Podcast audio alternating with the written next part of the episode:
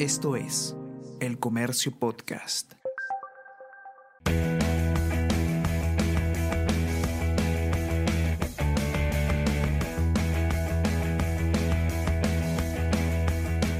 Hola, ¿cómo estás? Mi nombre es Bruno Ortiz y te doy la bienvenida al quinto episodio de la tercera temporada de Easy Byte, el podcast de tecnología del diario El Comercio. Esta semana empezó con noticias desastrosas para Facebook. El lunes cayeron casi por 6 horas Instagram, WhatsApp y la misma Facebook por un error luego de una actualización. Vamos a conversar en este episodio con un experto para que podamos entender un poquito más sobre cómo es que funciona el intercambio de datos en Internet, pero sobre todo, qué fue lo que pasó con Facebook. Claro, además de los otros problemas en los que está metido.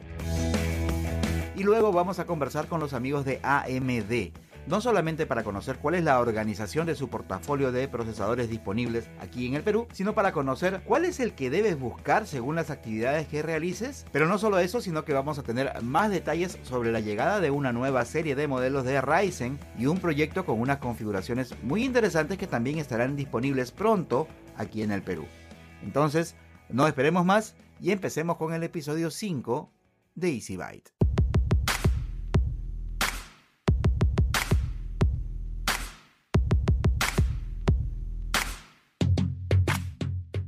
Empecemos con una noticia importante, pero que lamentablemente por la coyuntura ha pasado un tanto desapercibida. Desde esta semana se ha iniciado la disponibilidad del nuevo Windows 11. No sé cuándo vayas a escuchar esto, pero el día en que se está publicando este episodio, es decir, el 5 de octubre, se ha iniciado con la actualización por fases para que los usuarios alrededor del mundo vayan recibiendo esta actualización.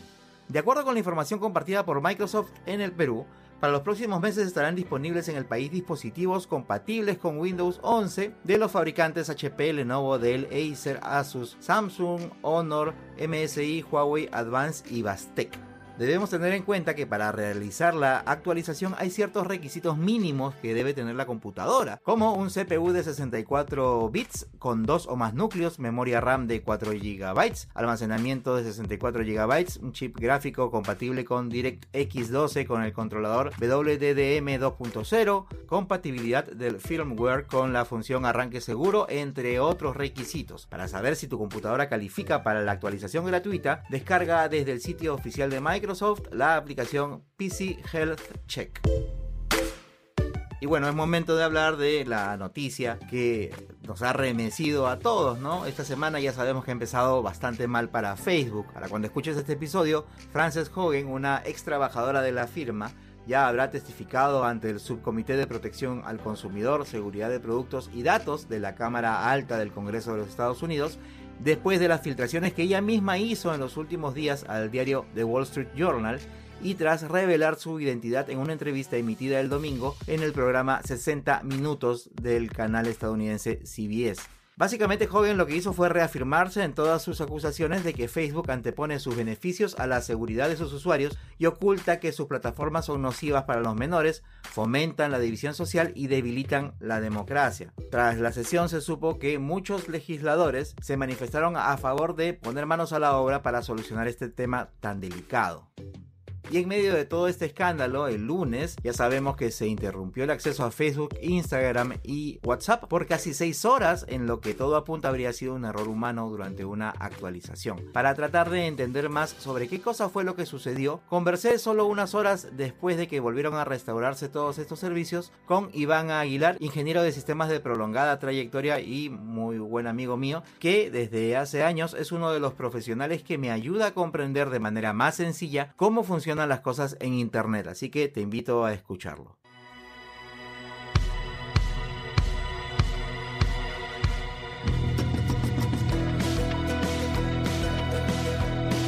Ok, pero lo que a todos nos interesa es saber qué cosa fue realmente lo que sucedió para que se cayera Facebook y todos los demás servicios relacionados. Lamentablemente, como suele pasar con esta empresa y con otras empresas grandes, normalmente sabemos qué cosa sucedió recién, muchos días después, y a veces suele ser a, través de terceros, nunca necesariamente por ellos directamente. Sin embargo, eh, horas después de que se produjo la caída del lunes, ya varias empresas y varios especialistas de todas partes del mundo empezaron a ensayar algunas, eh, algunas posibilidades y por filtraciones que también eh, se han hecho a través de la prensa especializada, parece que se ha podido identificar más o menos por dónde fue el problema. Para entender un poquito más, para que nos quede un poquito más claro eh, esta situación, yo sé que vamos a entrar en terreno un poco más técnico, pero creo que se va a poder explicar de una manera bastante sencilla. Ahora voy a conversar con Iván Aguilar, es un amigo de hace bastante tiempo, él es ingeniero de sistemas, eh, ha trabajado en el diario de comercio, ha trabajado en un montón de empresas aquí eh, de, Lima y tiene bastante experiencia en, el tema de sistemas y con él vamos a tratar de, de entender mejor todo este tema. ¿Cómo estás Iván? ¿Cómo te va? Buenas noches Bruno, ¿qué tal? Qué gusto este, poder apoyarte en este tema que está en la cresta de la ola. Gracias más bien, Iván, a ti por, regalarnos un, un, eh, un, poquito de tiempo.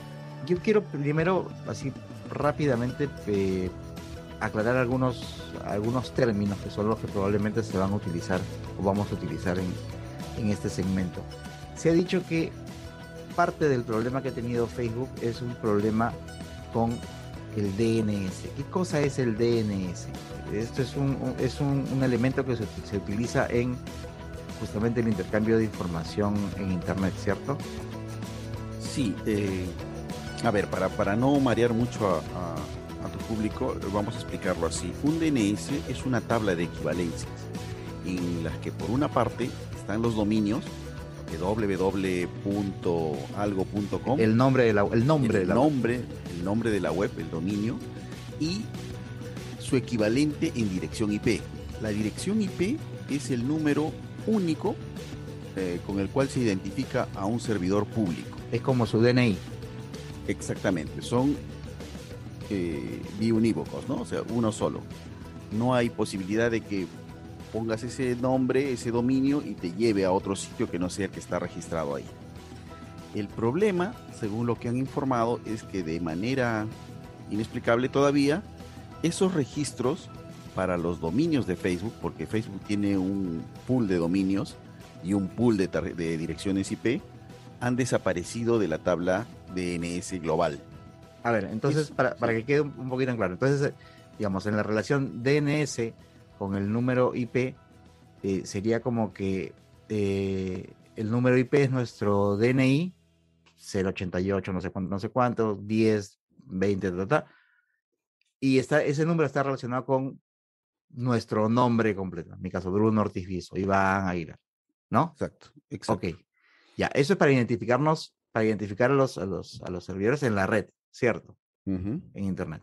Ok, entonces lo que habría pasado, como tú dices, es que por algún motivo, los registros de estas relaciones entre DNS e IPs de Facebook se habrían borrado. Sí, eh, para todas las, eh, para todos los servidores y servicios de la empresa, del, de la corporación Facebook, ¿no? Porque también cayó WhatsApp y también cayó Instagram, que son de la misma empresa, coincidentemente. Eh, lo curioso es que estos cambios solo los puede hacer el administrador de esa red. O sea, eres tú el que dice, yo quiero desvincular esta red, o sea, este nombre con esta dirección IP.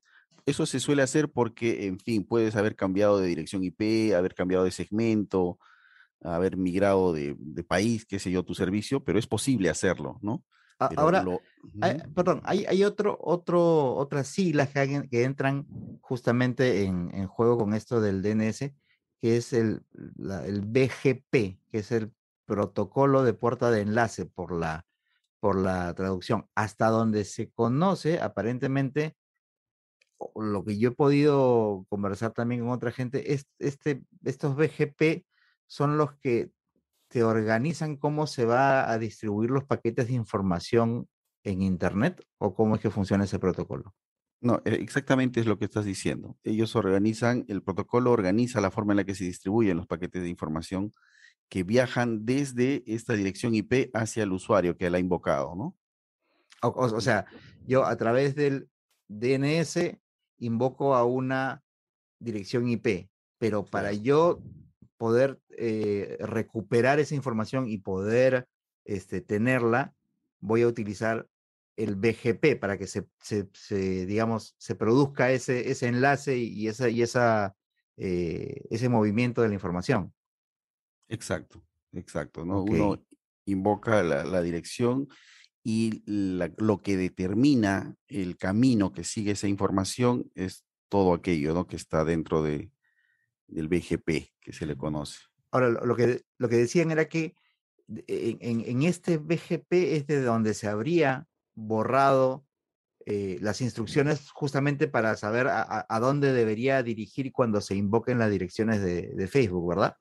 Sí, eso es eh, a través de dos compañías que han estado investigando esto, eh, una de ellas de Cisco, ¿no? dicen que los registros de la BGP, exactamente de la DFZ, que es la, la zona libre por defecto ¿no? del BGP, eh, han desaparecido los registros de Facebook y, hacia los servidores de Facebook. Y, es, y ese, ese cambio solamente, como tú dices, lo podría haber hecho un administrador. Sí, desde adentro. Eso no es este. No es como si yo pudiera acceder a los registros de otra empresa y borrarlo libremente. Eso no funciona así. Eso es, eso es este, eh, vamos a decir, es eh, responsabilidad de un administrador. O sea que eso, eso, digamos, sí dejaría de lado cualquier este, sospecha de que es un ataque orquestado o algo por el estilo. O sea, ha tenido que ser un error humano. Sí, o desde adentro, ¿no? Un ataque desde adentro. Un ataque desde adentro. Exacto. ¿no? Eh, tú sabes que estas cosas siempre llevan a especulaciones eh, justo cuando las acciones de Facebook están bajando, cuando sale el problema de la filtración de los... Hay una denuncia, pues. Sí, de los documentos este, sobre el contenido de Facebook, todo esto se suma y no es solo el servicio de Facebook, ¿no? Ha caído eh, toda la plataforma, tiene, tiene Market, tiene Messenger, tiene... Y, además, además también las, e, eso me están explicando, las empresas, los terceros, que no tienen nada que ver con Facebook, pero que utilizan el sistema del login, por ejemplo, para facilitar los registros, ¿no? Si todas esas empresas se han visto este, damnificadas, hay, este, hay un juego muy popular que es el Pokémon Go, que una de sus formas de registrarse es a través del Facebook Login y se ha visto afectado. Después plataformas como Slack también, que tiene el, Facebook Login y todos aquellos eh, apps de, de, las, de los móviles que utilizan el Facebook Login como para registrarse y autenticarse, han visto este, afectada su performance. O incluso hasta para no tener que acordarme la contraseña del nuevo servicio, ¿no? Sí, exactamente. Todas esas utilidades se han visto afectadas, ¿no? Y acuérdate que eh, WhatsApp ha estado impulsando desde hace mucho tiempo sus cuentas este, empresariales para hacer negocios directamente desde ahí. Todo eso se ha visto afectado, ¿no? Que podría, ah, de nuestro país difícil, ¿no? Pero en Estados Unidos eh, podría llevar a, demandas este, cuantiosas. Claro, claro. También escuchaba por ahí que incluso estas, estas apps o webs que utilizan, perdón, estos servicios que utilizan el, el app de publicidad de, de, Facebook también este, se han visto afectadas. Bueno, o sea, en realidad todo lo que tenía que, todo, todo lo que estaba vinculado con, con, Facebook ha, perdido hoy día.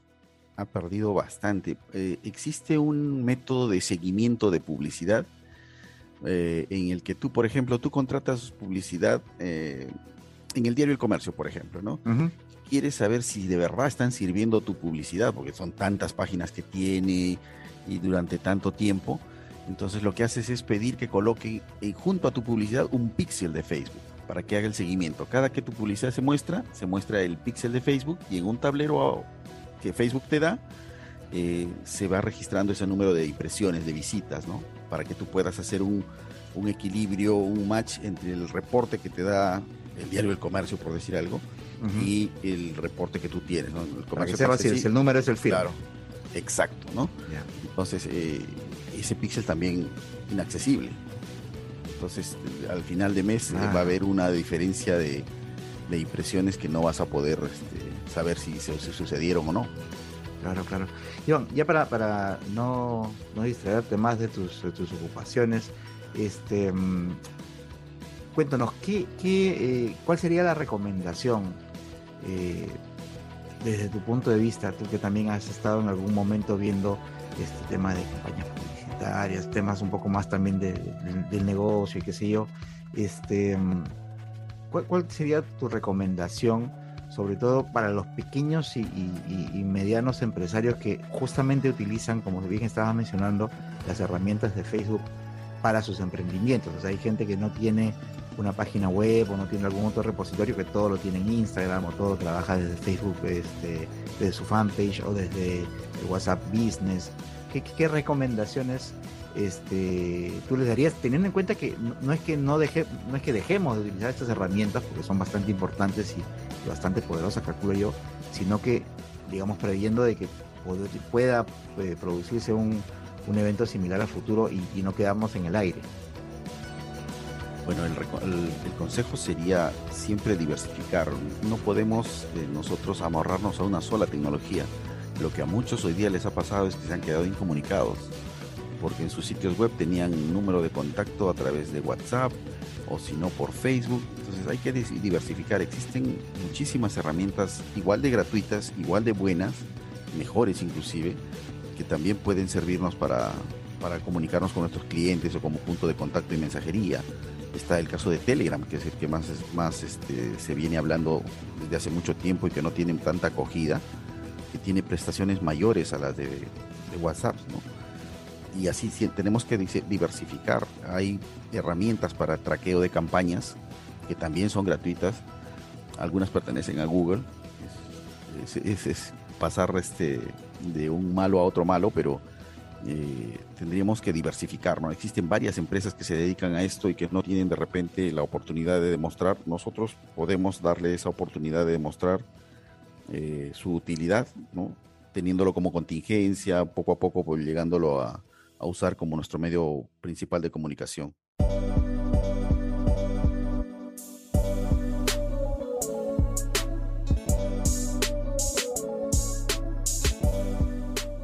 Ahora vamos a conversar con Giovanni Oresoli, que es gerente de ventas de consumo de AMD para Perú y Ecuador. ¿Por qué? Porque eh, esta marca que eh, fabrica procesadores, que probablemente ustedes hayan visto en muchas de las computadoras que están disponibles en el mercado local, eh, está trayendo nuevos productos con una nueva línea de procesadores y además tiene un montón de novedades de las cuales vamos a conversar en los siguientes minutos. ¿Cómo estás, Giovanni? Muchas gracias por estar con nosotros. No, gracias, Bruno, por la presentación y un gusto conversar contigo un rato acá. A ver, cuéntanos. El dato que me pasaron era que están viniendo nuevos procesadores móviles Ryzen. Cuéntanos un poquito, primero para que, pensando en la gente que ubica a AMD como marca de procesadores, pero que de repente no está familiarizada con el tema de eh, las nomenclaturas que utilizan para organizar eh, qué tipo de procesador es para qué tipo de máquina. No sé si nos puede hacer un resumen rápido de cómo está organizado el portafolio de productos de, de, AMD, de Ryzen en particular, este, para que la gente sepa de arranque cuál es el modelo que le va a convenir cuando esté buscando una computadora nueva. Sí, seguro, y con gusto lo explico. Y con la serie 5000 que mencionaste, eh, estamos en la versión 4, eh, por explicarlo así, de procesadores para computadoras o notebooks personales, ¿no? Eso es lo principal, porque también tenemos una división eh, que, que comercializa los procesadores de manera suelta. Pero en el caso de lo que yo hago, y voy a explicar, es enteramente a lo referido a una notebook, ¿no? Entonces, nosotros este procesador de la serie 5000 o los procesadores serie 5000, estamos en la cuarta versión. Desde ya la serie 3000 eh, AMD ha dividido eh, en dos familias los procesadores, ¿no? Eh, todas las que van a tener sus procesadores de, de, computadoras la nomenclatura U o van a aparecer con letra U, se le va a identificar como una un procesador que está destinado a una computadora ultra delgada para uso diario, uso cotidiano. Y todo lo que es nomenclatura H va a ser para el gamer, para el creador de contenido, para el entusiasta que exige más el procesador. Ahí vienen las dos entonces, permíteme, para hacer resumen, quien esté buscando una computadora para, digamos, hacer teletrabajo, cuestiones eh, ofimática, este, trabajo, digamos, muy regular, por decirlo de alguna manera, muy de oficina, una, una, una computadora, una laptop con procesador AMD que tenga en su nomenclatura una U en el código, es la que mejor se le va a acomodar. Correcto. Y tú sabes que siempre se han venido trabajando los números, ¿no? Eh, 3, 5, 7 y ahora 9, ¿no? Así se han también un poco segmentado. Entonces, dentro de esa familia, si tienes una persona que quiere utilizar de manera básica o frecuente eh, su computadora para navegar, para, no sé, utilizar una hoja de cálculo, eh, por ahí ver un correo y todo esto, pues tú tienes el número 3. Si quieres un usuario un poquito más exigente, tienes el número, número 5. Si quieres eh, ya tener, como hablábamos, una edición, una eh, renderización, tal vez un poco más profesional, ya R7, ¿no? Eh, en la familia U, la verdad que tienes códigos muy potentes en la serie 5000, muy potentes, pueden estar dentro de la, de la línea de, de Thing and Light, esos códigos, pero perfectamente si eres un fotógrafo o un editor, vas a poder utilizarlo, un creador de contenido también. Y obviamente ya, si quieres algo mucho más allá, porque te dedicas, porque son más horas al día, tienes la familia H, que está dividida desde la 5, o sea, el número 5, Ryzen 5, Ryzen 7, Ryzen 9 la única que empieza desde la 3 es la H. La, la, la, la, la U. La, U. La U. La U. La U empieza con H. Pero aún así, como, como dices, la U de todas maneras es bastante potente. Pero ya si yo necesitara un tanquecito, ya tendría que pensar en la H, por ponerlo así. Si, si eres un gamer que le dedicas pues 8 o 12 horas al día, yo te diría, obviamente, ándate a comprarte una máquina eh, gaming R7, ¿no? 5800H, eh, por ejemplo, ¿no? O si tienes más presupuesto, ya ándate una R9. Y en serie 5000 se han agregado no solo el H, sino dos códigos más. Uno que es el HX y otro que es el HS. Oye, ¿qué es esto? Básicamente, HX es el top, top, top, el flagship. O sea, es lo más performante y que va a permitirle a esos códigos hacer overclocking, haciendo una, siendo un producto de notebook. Cuando tengas HX, en una laptop, correcto. Entonces, obviamente bajo el software del fabricante, para obviamente no estropear el, el, chip, ¿no? Que para, que para quienes no sepan, el overclocking es llevar, digamos, exigir al máximo correcto, eh, correcto. La, performance del procesador. Correcto, por decirte, si en tu carro te da 220, le vas a exigir 240, o sea, vas a irte más allá de lo que te dice el tacómetro. Pero es porque está preparado para hacerlo.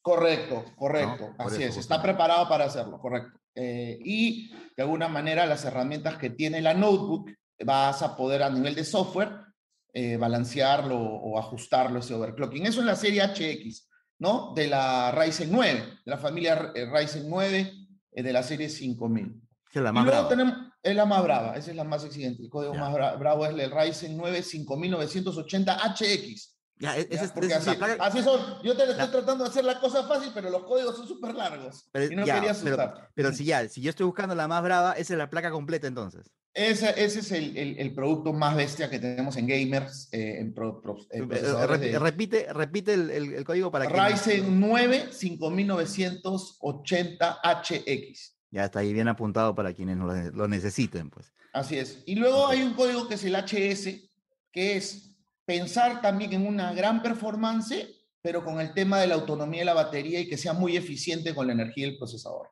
Esa es la serie HS, que también la tienes en la 9, ¿no? Entonces tienes Ryzen 9 5900 HS. Con esto hicimos un producto espectacular, bueno, Asus hizo un producto espectacular, espectacular que es la ROG Flow, que es la primera 12 en 1 gamer, tablet, una tablet 12 en 1, no es una tablet, es una notebook convertible. Una híbrida, como le dicen. Una híbrida, donde estos locos le pusieron una tarjeta externa, como si fuera un, un, un camión, la verdad, una cosa espectacular. Y la llevas en 13 pulgadas, eh, me la mandaron también acá, la vi, la revisé, uno, o sea, una, una, una, potencia de una PC de escritorio, una cosa tan chiquita. Entonces, para eso están los códigos eh, HS, eh, ¿no? para que el fabricante tenga la opción de poner en plataformas más ligeras en gaming, ¿no? Todo eso. Ah, entonces, digamos, ya queda, este, ya, me parece que queda un poco más claro cuál es el, la, organización del, del, portafolio que tiene hoy eh, AMD. Entonces, lo que están llegando al país, o lo que van a llegar al país, son los procesadores Ryzen 5000. Sí, 5000 ya está entrando desde julio, agosto, ya hay códigos, hay, hay varios fabricantes que tienen 5000, HP también ha traído sus máquinas Omen, que son una preciosura, Claro. eh, eh, eh, Asus ya lo mencioné, y vienen en camino también Lenovo, Acer, ¿no? En realidad todos los fabricantes van a comenzar a volcarse a la serie 5000 tarde o temprano. ¿Y, y cuáles son, cuáles son la- la- las principales características o las principales novedades que trae esta serie de procesadores? Sí, a ver, primero, eh, lo que ya veníamos hablando de la serie 4007 nanómetros, ¿no? Somos el único fabricante que está en ese nivel de fabricación que te permite aprovechar el espacio para colocar más núcleos, ¿no? Nosotros tenemos desde el Ryzen 7, 8 núcleos físicos en ese chip. Eh, ¿Qué eh, mejoras? Obviamente en performance.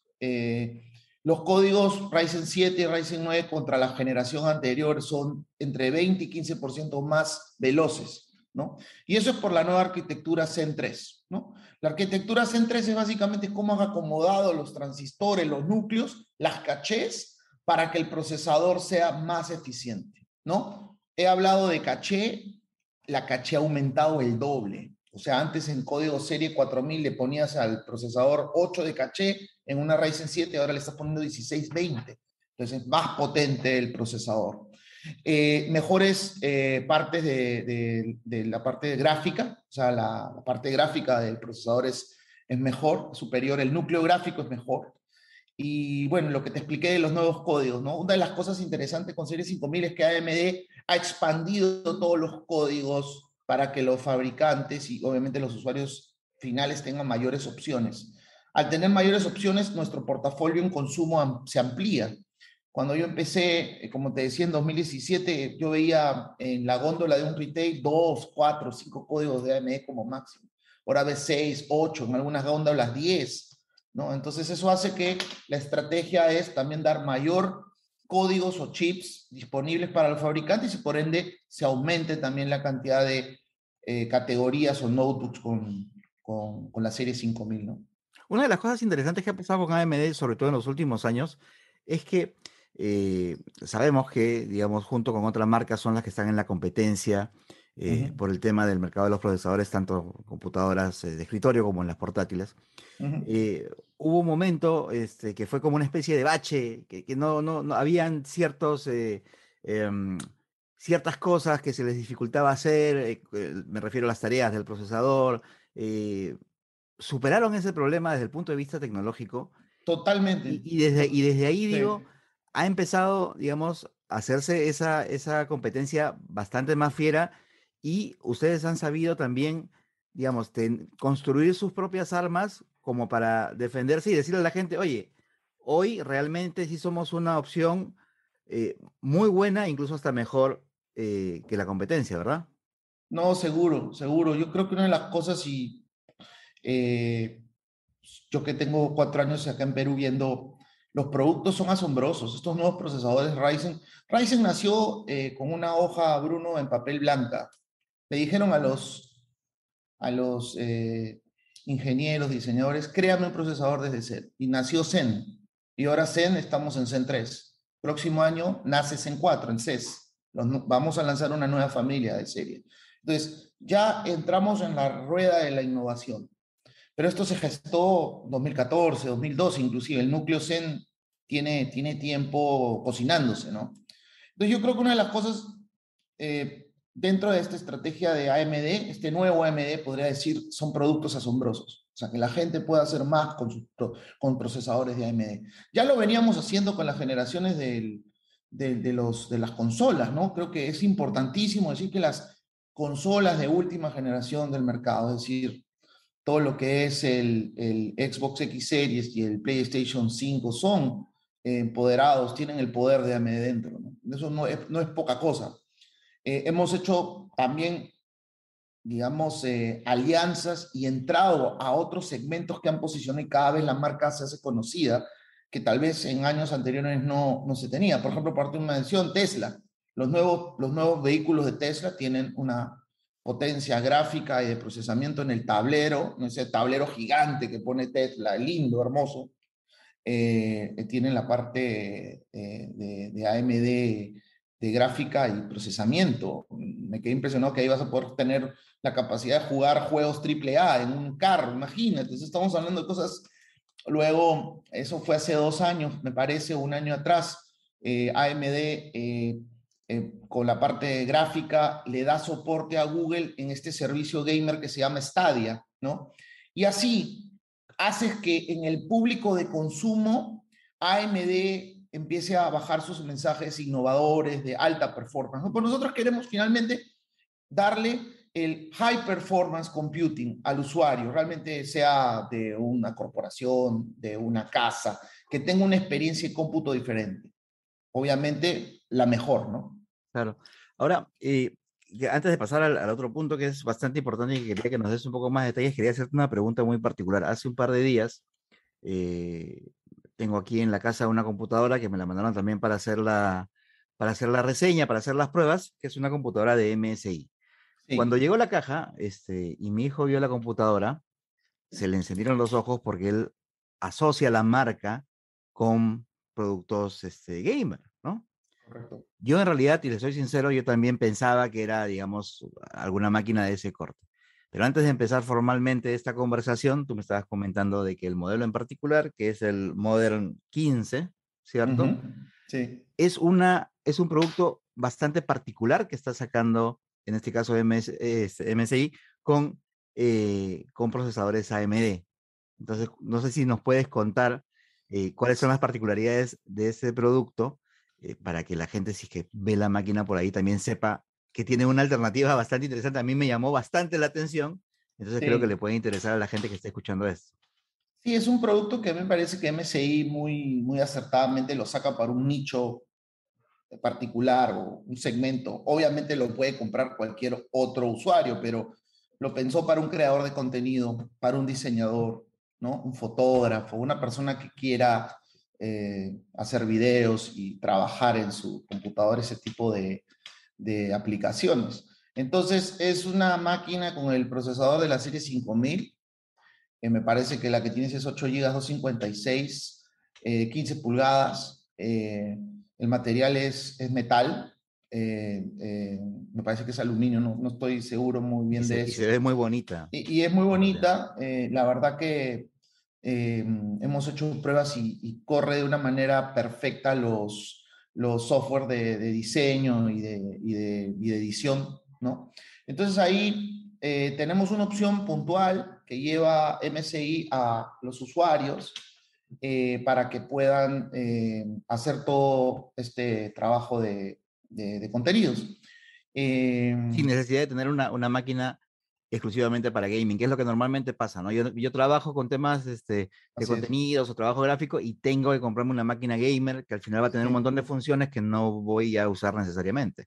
Sí, sí, e, e, e, en efecto. Y es un procesador, como hablábamos, de, de, la línea U, pero, o de la familia U de ultra, ultra delgadas. Y eso significa que, si bien es cierto, estás dentro de un segmento que, que, que no es gamer, entre comillas, el chip, no es para gamers, te da una potencia impresionante. Yo, como te decía, he hecho pruebas con equipos que tienen, que tienen la serie U de la familia 4000, no de la, de la, de la Pigente, y tienes una experiencia de juegos muy aceptable, ¿no? Ahora, claro, es la pregunta que, que yo siempre hago. ¿Cuántas horas al día juegas?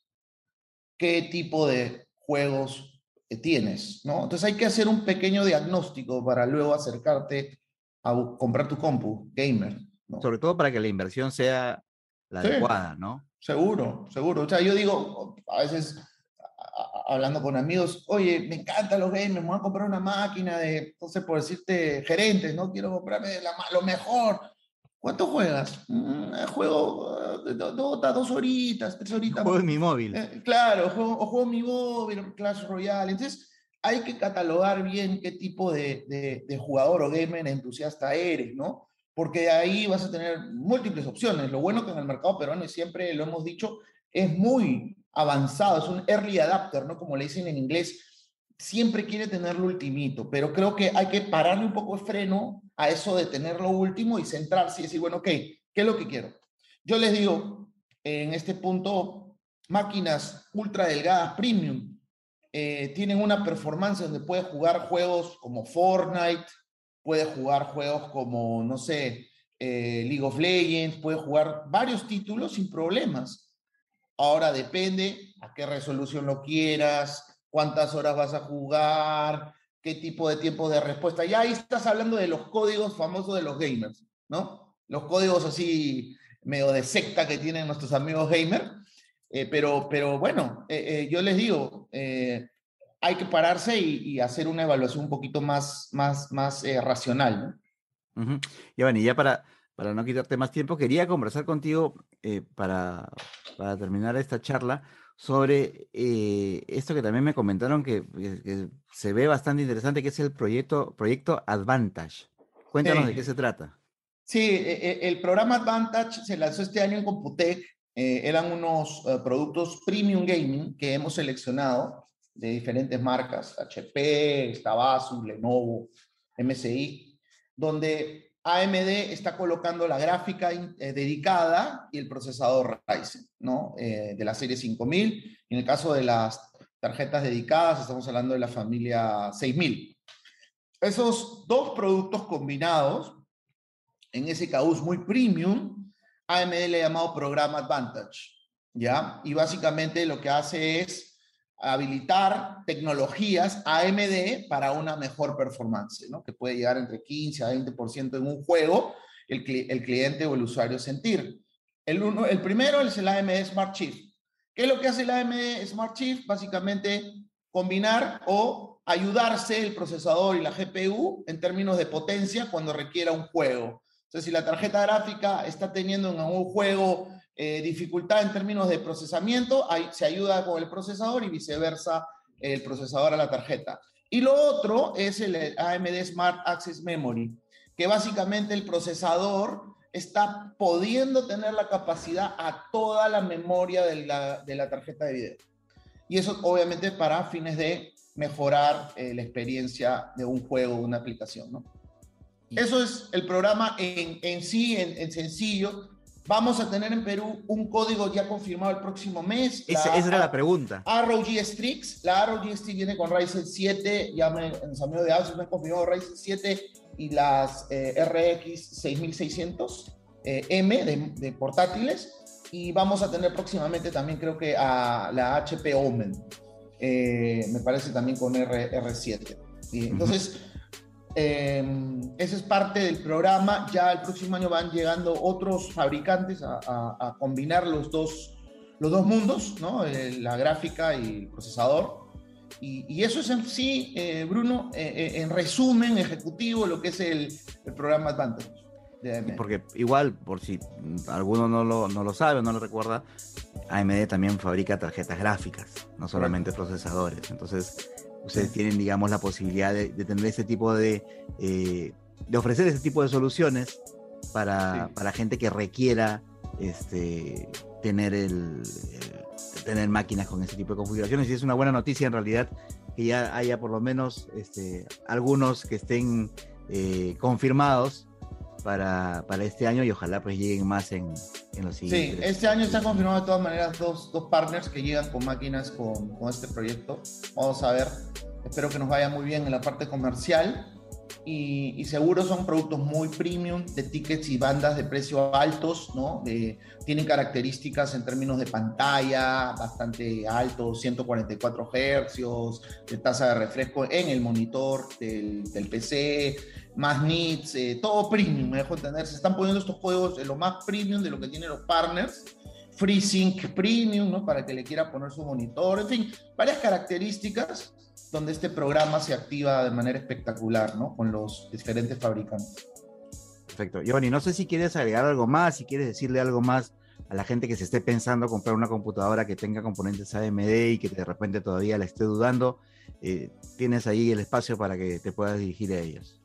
No, primero agradecerte por el espacio. Me encanta siempre hablar eh, con gente que sabe como tú. Eh, y nada, a los usuarios de PCs que sigan de, de cerca AMD, se vienen grandes cosas para el siguiente año. Eh, y nada, y a los que no todavía tienen AMD, denle una chance. Esto van a verlo mejor. El Comercio en- Podcast. En lo que son procesadores.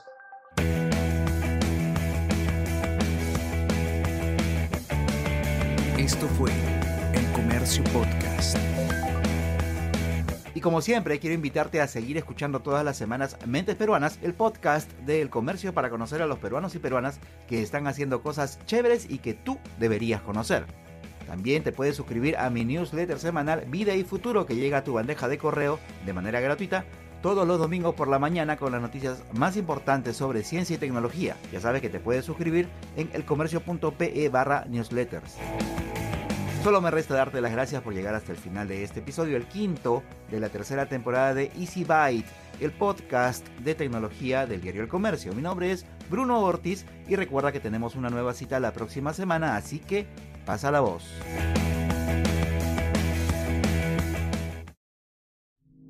Esto fue El Comercio Podcast.